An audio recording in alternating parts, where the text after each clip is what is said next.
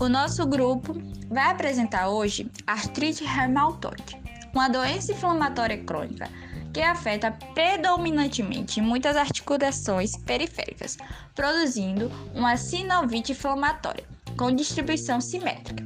Estima-se prevalência de 1% na população brasileira adulta, tendo pico de incidência entre 30 a 50 anos, comprometendo três vezes mais mulheres do que homens. A artrite reumatoide tem um acometimento sistêmico, pois podem acometer os rins, pulmões e vários outros órgãos.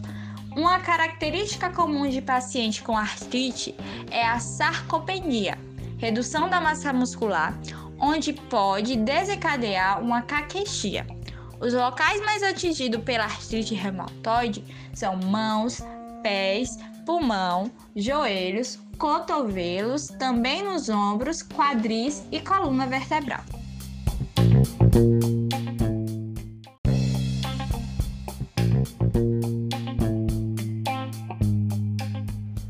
A artrite reumatoide é uma doença autoimune, o que significa que o sistema imunológico do corpo ataca os tecidos saudáveis por engano. A artrite afeta o investimento das articulações, causando inchaços doloridos e até rigidez para movimentar, ocorrendo principalmente pela manhã e pode durar horas.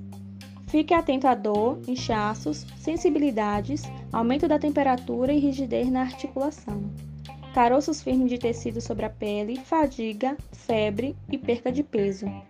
Hoje vocês vão descobrir a fisiopatologia, o diagnóstico imunológico, os exames complementares e tratamento.